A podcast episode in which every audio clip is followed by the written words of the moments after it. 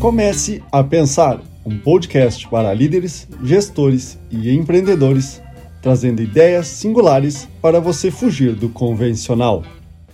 Você é uma pessoa que tem dificuldade ou não consegue delegar, ou quando você delega, as pessoas não entendem e não cumprem as demandas solicitadas? Pode ser que você não esteja fazendo de acordo aos passos que são necessários para as pessoas entenderem e cumprirem o que são demandadas.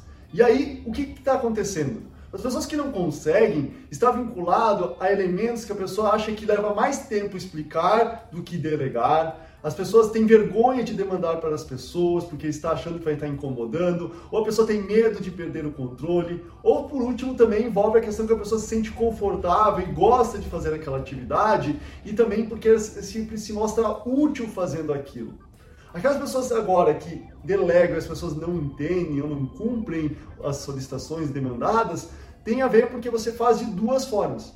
Você delarga, faz essa atividade, ou determina, faz essa atividade até o final do dia.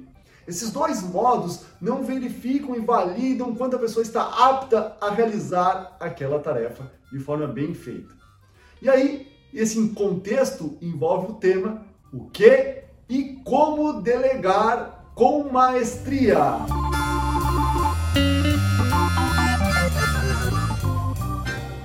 Na delegação, o que delegar, você deve avaliar a partir de dois pontos: o impacto dessa atividade e o tempo que você leva.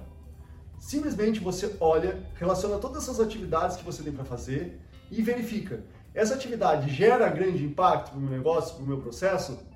E Outro ponto é quanto tempo eu levo? Vou demandar muito tempo ou pouco tempo? Dentro dessa análise, as atividades que têm grande impacto e pouco tempo, você não delega. Você vai lá e faz o quanto antes. Agora, aquelas atividades que demandam muito tempo e pouco impacto, você sim, obrigatoriamente deve delegar. Aquelas que tiveram pouco impacto e pouco tempo, eu recomendo também delegar. Então, a partir dessa análise, avalie de fato tudo que você possa delegar.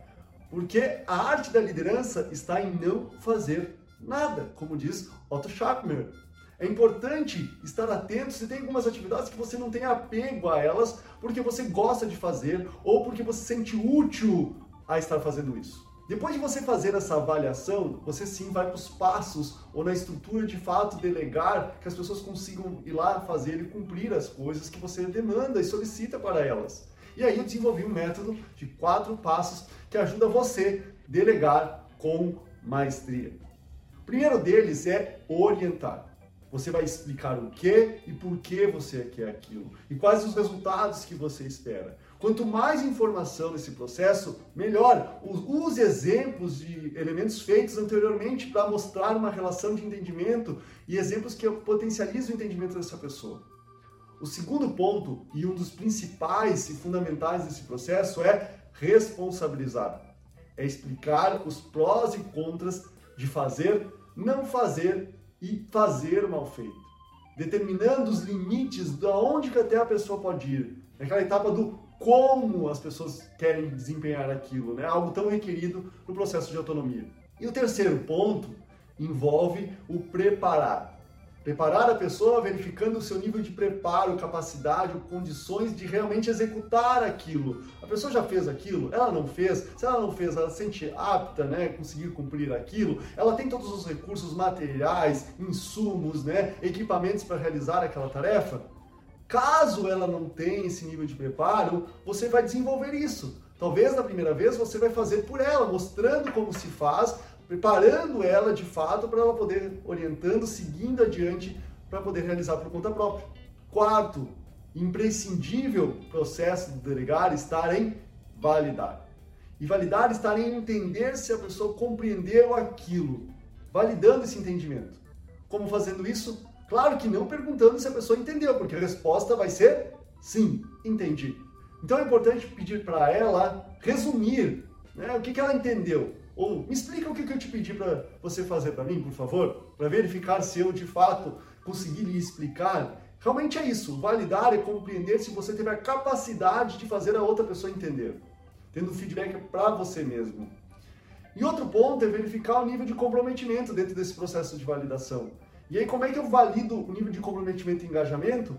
É perguntando para ela quanto preparada ela se sente para realizar essa tarefa. De 0 a 10.